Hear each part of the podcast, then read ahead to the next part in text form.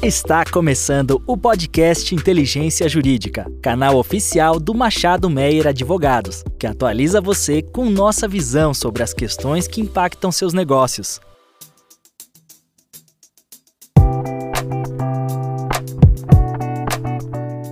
Olá a todos e a todos, esse é o Boletim Tributário, podcast de inteligência jurídica do Machado Meia. Eu sou Diana Lobo, sócia da área tributária, e estou com o meu sócio André Menon e meu colega Carlos Pacheco e vamos tratar das últimas novidades da quinzena. Olá pessoal, sempre um prazer estar aqui com vocês. Olá Diana, olá André e olá a todos os nossos ouvintes. É um prazer estar aqui com vocês para discutir as novidades tributárias da última quinzena.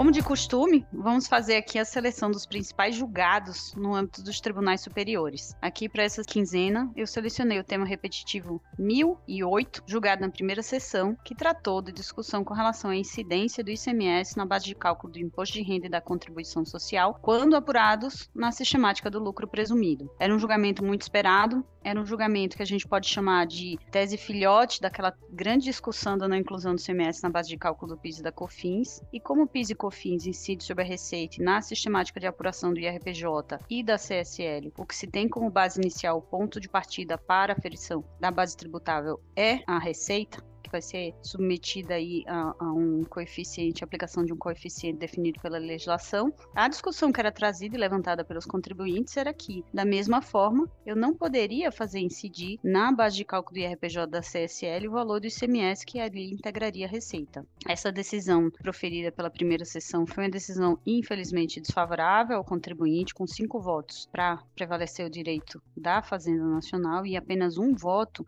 que foi o voto da ministra Regina Helena Costa, Rocha, que é inclusive a relatora é, do caso inicial, entendendo pela possibilidade de exclusão. As razões, então, do voto vista, que foi o voto do ministro Gugel de Faria, foram, primeiramente, uma impossibilidade de aplicação irrestrita do tema 69 do STF, que é justamente a grande tese do século, né? a tese que tantas vezes falamos aqui nesse podcast sobre a não incidência do CMS na base de cálculo do PIS da COFINS. A referência de, eh, da base de cálculo do lucro presumido é, ser uma faculdade ao contribuinte, quer dizer, lucro presumido, ele pressupõe foi uma escolha que é feita pelo contribuinte, que ele sempre pode optar de toda forma pelo lucro real se ele entender que não é vantajoso dentro da sistemática que é definida pela Receita Federal, e a premissa que o ICMS integra a receita nos termos do artigo 15 e 20 da Lei 9249. Essas disposições gerais foram que pautaram o entendimento do ministro Gugel de Faria, que, como eu disse, foi o entendimento vencedor, foi o voto vista nesse julgamento do tema repetitivo, e terminou prevalecendo um posicionamento desfavorável ao contribuinte e deixando é, de dar um, uma aplicação dessa tese do século em outras disposições que, a nosso ver, até trariam uma certa uniformidade na interpretação do sistema é, jurídico. Mas, é assim, essa decisão, por ser em tema repetitivo, ela vai ser vinculante aos demais tribunais, acordo ainda não publicado, mas mérito já resolvido. E encerrando aqui é, a referência com relação aos julgamentos dos tribunais superiores, vamos falar aqui na sequência de dois julgamentos importantes, mas que foram no âmbito dos tribunais regionais. André. Diana, com relação às decisões de TRF, eu queria mencionar duas decisões. A primeira delas é com relação à exclusão do ICMS da base de cálculo do crédito do PIS da COFINS, que foi objeto aqui da, de já um podcast específico tratando da MP 1159. Essa decisão foi proferida pelo TRF da segunda região. Ela é uma decisão inédita que ela garantiu a liminar a um contribuinte para afastar a vedação da inclusão do ICMS na base de cálculo do crédito do PIS da COFINS. A, a, o racional dessa decisão é que a MP ao excluir o valor do ICMS da base do crédito, ofendeu o parágrafo 12 do artigo 195 da Constituição Federal, uma vez que o entendimento para viabilizar né, uma alteração com relação a esse creditamento deveria se dar por meio de emenda constitucional e não por meio de uma alteração nas leis 10.637 e 1833. Essa é uma primeira decisão, nos parece bastante importante aqui, e gostaria de ressaltar também que, especificamente com relação à MP 159, ela ainda pende de aprovação na Câmara dos Deputados, mas a matéria, né, os artigos relacionados à exclusão do ICMS da base de cálculo do crédito e do débito foram incluídos na MP 1147, que já foram aprovadas pela Câmara e agora aguardam aprovação pelo Senado Federal. Com relação à segunda decisão que eu queria mencionar, Diana, relacionada à exclusão do IPI da base de cálculo do crédito e PIS da COFINS. Essa vedação, ela existia, existe, na verdade, na IN 2121, e essa decisão, que foi proferida também pelo TRF da segunda região, entende pela impossibilidade de vedação a, essa, a esse creditamento, uma vez que a IN estaria restringindo em um cenário em que as leis 10637 2833 não restringiram. Então aqui a gente volta para aquela discussão de N versus lei e o desembargador do TRF entendeu que a IN não pode restringir é, de uma forma mais superar o que dispõe de fato nas leis. Essa é uma a primeira decisão favorável acerca da matéria, mas já existem outras duas decisões proferidas pelo TRF da terceira região, só que nenhuma dessas duas decisões do TRF da terceira região analisaram o mérito em si da discussão. Uma delas foi negada pelo fato de o desembargador entender que não seria possível uma tutela satisfativa contra a fazenda pública, e a outra delas por um erro, na verdade, porque a, o desembargador ali entendeu que seria uma discussão de essencialidade e relevância. Então essas decisões aqui, elas são favoráveis aos contribuintes, as duas que eu mencionei, e elas são as primeiras com relação a essas matérias.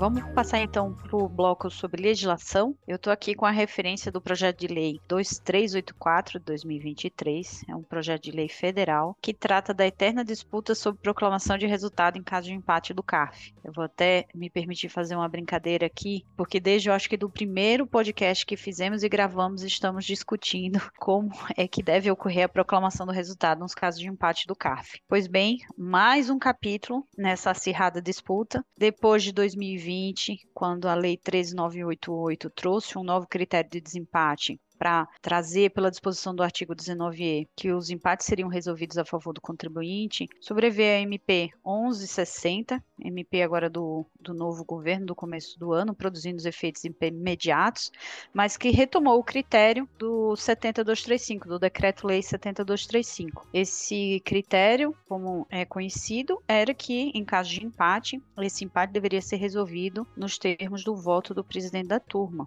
que, por disposição regimental, é sempre um representante da Fazenda Nacional. Então, nesse contexto, e já comentamos aqui nas outras edições do podcast, uma sucessão de eventos, né, suspensões de sessões no CAF, portaria permitindo a retirada de pauta, liminares e mandados de segurança, e, em paralelo, a discussão que está sendo travada no contexto da ADI 6399, 6403, 6415, que é sobre a constitucionalidade mesmo do artigo 19e da Lei 3988-2020. Agora, nesse novo capítulo, diante da provável né, não conversão da MP 1160 em lei, lembrando que essa MP ela perde seus efeitos agora no dia 1 de junho, o governo iniciou uma discussão é, nos mesmos termos, mas no âmbito do projeto de lei 2384, tratado em regime de urgência e retomando o critério de desempate do 70235, ou seja, por outros meios, tenta-se restaurar aquele critério de desempate previsto originalmente no 70235, que é prevalência do voto do presidente da turma. A redação aqui, eu vou fazer mais esse último destaque, ela é a mesma da MP 1160 e ela não traz aqui, que era até uma expectativa né, dos contribuintes de maneira geral, aquelas disposições que foram mencionadas no acordo que foi noticiado na mídia, acho que uns bons meses atrás, sobre é, a possibilidade, em caso de empate, ter uma é, redução dos valores de multa, um, um, alcance ao judiciário sem a oferta de garantias. Ou seja, o que ficou e o que está hoje no projeto de lei é a redação apenas que, que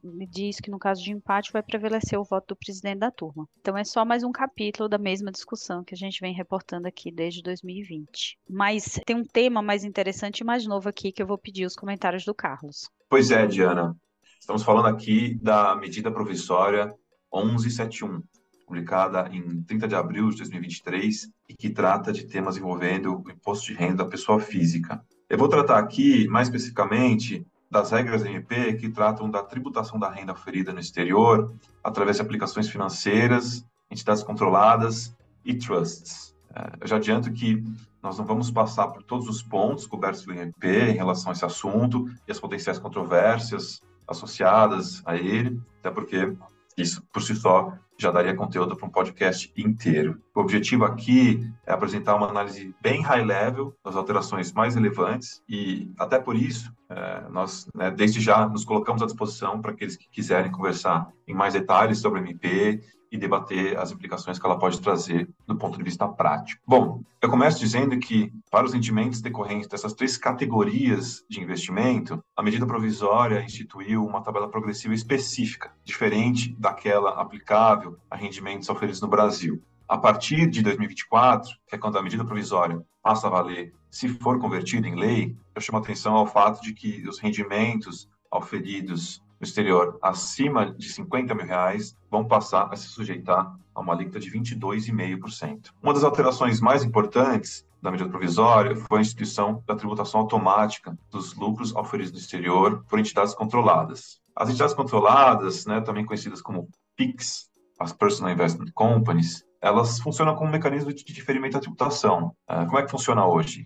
Os lucros oferidos por essas entidades só são tributados no Brasil quando e se distribuídos à pessoa física. Nessa ocasião, os lucros são tributados de acordo com uma tabela progressiva que, na maioria das vezes, significa uma tributação de a uma alíquota de 27,5. Com MP, esses lucros serão tributados automaticamente, ao final de cada ano calendário, independentemente de haver uma efetiva distribuição de lucros ao controlador brasileiro ou uma deliberação nesse sentido. Essa é uma alteração importante em relação à tributação das pessoas físicas, que historicamente tiveram seus rendimentos tributados de acordo com o regime caixa. Ou seja, para quem detém investimentos no exterior, por meio de estruturas com entidades controladas, pode-se dizer que há uma melhora em relação ao alíquota aplicável, já que agora a alíquota máxima é de 22,5, porém houve uma piora em relação ao time, momento da tributação, que passa a ser ao final de cada ano. Uh, a ANP tem o cuidado de prever que somente lucros apurados a partir de 1 de janeiro de 24, serão tributados. É, por outro lado, somente as perdas apuradas no exterior a partir daquele mesmo ano de 2024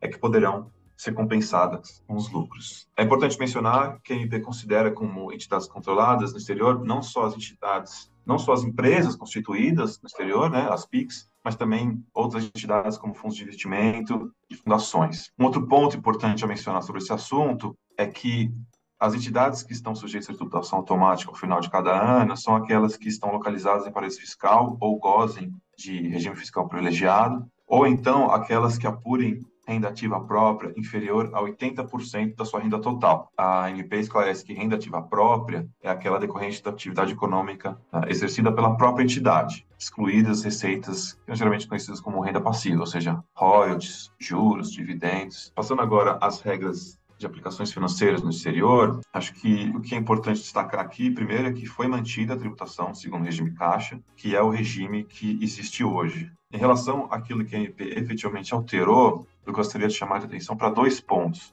Um diz respeito à periodicidade de recolhimento. Hoje em dia, os rendimentos de aplicação financeira são, são tributados no mês em que recebidos. Com a MP, a, a tributação desses rendimentos vai passar a ser anual. E uma outra alteração relevante diz respeito à abrangência do conceito de aplicação financeira. A ANP diz que, além daqueles investimentos tradicionais, né, como bonds ou ações negociadas em bolsas dos Estados Unidos, vão passar a integrar o conceito de aplicação financeira itens como a pólice de seguro e fundos de aposentadoria.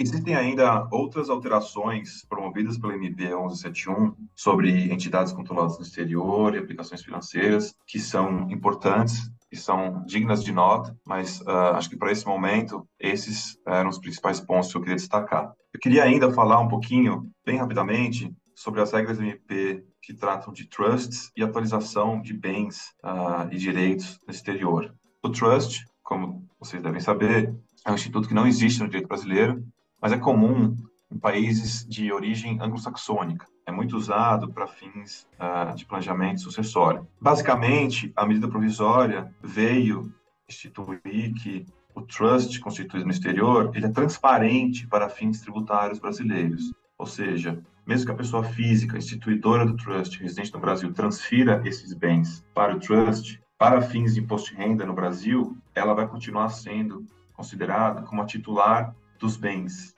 Portanto, os rendimentos uh, de bens que estão no portfólio do trust vão ser considerados como rendimentos oferidos pela pessoa física. A medida provisória, inclusive, fala que se esse trust detiver ações de uma empresa considerada controlada no exterior, a pessoa física vai tributar os lucros oferidos no exterior dessa entidade controlada pelas regras que eu mencionei agora há pouco. E sobre a atualização do custo de aquisição dos bens do exterior, eu queria mencionar que a medida provisória trouxe a possibilidade da pessoa física atualizar o valor desses bens com base no valor de mercado deles em 31 de dezembro de 2022. Essa é uma opção concedida pela medida provisória e que pode ser exercida ainda em 2023. A MP diz que o ganho é, decorrente da atualização desses, desses, do custo de aquisição desses bens vai estar sujeita a uma alíquota de 10%, uma alíquota mais baixa, portanto, do que as alíquotas de 15 ou 22,5 que vão passar a ser aplicadas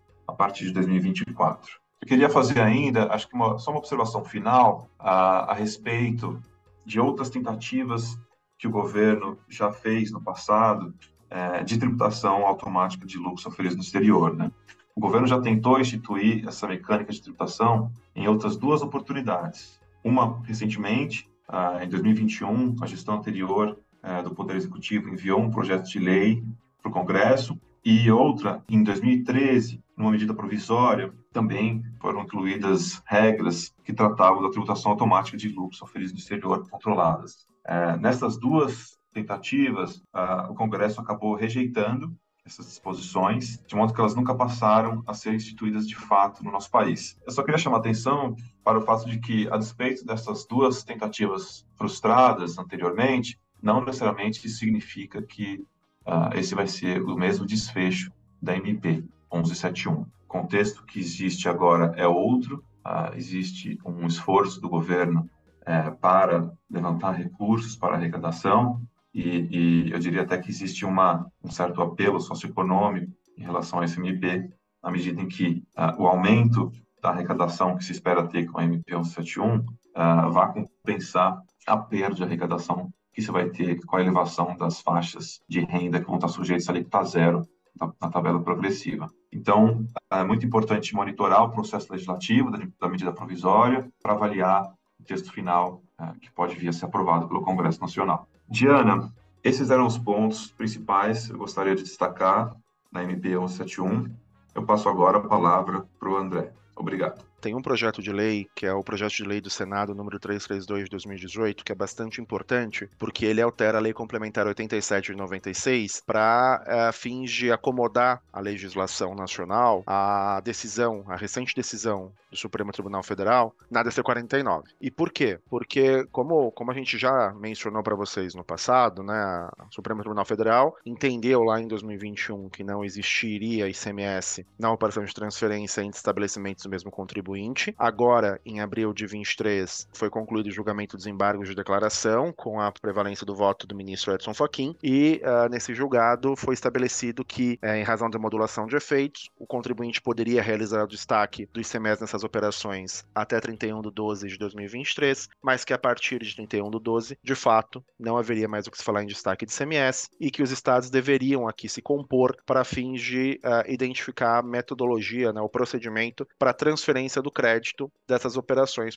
do estado de origem para o estado de destino. A alteração do PL 332 de 2018 vem exatamente nesse contexto para solver ali as dúvidas com relação à possibilidade de transferência desse crédito e o procedimento de transferência desse crédito. De modo bastante objetivo, Diana, o que esse PL traz? Esse PL traz a indicação de que é possível realizar transferência do crédito do ICMS da origem para o destino, a despeito da ausência de um destaque na nota fiscal de transferência do produto. Uh, esse é um ponto 1. Um. Ponto 2, o PL deixa claro que essa transferência de crédito do ICMS ela vai estar limitada à alíquota da operação interestadual. Uma operação com produto importado, independentemente de eventualmente esse produto ter gerado um crédito de 18%, só vai estar, só vai ser possível, né, vai estar limitado ali no percentual de 4% em razão da resolução 13 do Senado Federal. Então, ponto importante importante também. E o terceiro ponto, que deixa claro que eventual diferença positiva entre o crédito da origem e este ICMS né, da, na saída, que está limitado à alíquota interestadual, vai ser possível de ser mantido no estabelecimento de origem. Então, se a gente olha o framing aqui da, da SPL, é mais ou menos deixar né, o, o, a operação no cenário como ela é hoje. A única diferença é que eu não vou ter efetivamente um destaque na nota fiscal de transferência. É, e, inclusive, este ponto é um ponto importante também, porque é, esse mesmo PL traz ali uma disposição com relação à possibilidade de um destaque facultativo, um fato gerador facultativo. Então, o objetivo do PL é deixar claro ali que caso o contribuinte contribuinte queira fazer o destaque, todas as discussões anteriores com relação à possibilidade de transferência de crédito, elas acabam se esvaziando, uma vez que ele simplesmente faria o destaque do ICMS na nota fiscal, que é o que ocorre hoje. Né? Conversando com os estados, a gente tem conversado bastante com, com os estados, né? em especial ali fazendo um corpo a corpo junto a cada um, a, a posição de cada um desses estados, a gente tem identificado que, em grande medida, os estados são contrários a esse fato de gerador facultativo. É, e eles estão em âmbito político ali tentando que não haja conversão deste, desta, desse trecho em específico. Paralelamente a isso, a gente também teve a confirmação da discussão que está havendo dentro do CONFAS no GT67 para fins de instrumentalização de um convênio para trazer qual procedimento seria adotado pelos contribuintes no caso de não haver a aprovação é, desse fato gerador facultativo. Então, PL 332-2018 traz as informações com relação à forma de transferência, né, a, a possibilidade de transferência e ah, os limites do ICMS passível de transferência e traz ali uma previsão de um fato gerador facultativo. Se esse fato gerador facultativo for aprovado, ou seja, se ele for convertido de fato em lei, o contribuinte vai continuar fazendo o que acontece hoje, realizando a transferência caso e se necessário for. Caso essa previsão na pretensão dos estados não seja aprovada, né, caso seja aprovado só os demais artigos do PL, daí a priori os estados já têm configurado um convênio que seria editado para fim de operacionalizar a transferência desse ICMS por meio de uma outra nota fiscal, que seria uma nota fiscal de transferência de crédito. Esse assunto, Diana, ele por si só é extremamente complexo. A gente poderia ter um podcast específico para falar sobre ele, é um assunto bastante denso, envolve aqui questões de benefícios fiscais, envolve aqui as questões relacionadas ao custo do ICMS na cadeia, mas eu não queria deixar de frisar a existência desse PL e as discussões que a gente está tendo com os estados, mas enfim, nos colocar à disposição também caso alguns nossos clientes queiram discutir algum tema em específico, porque esse tema ele é bastante denso.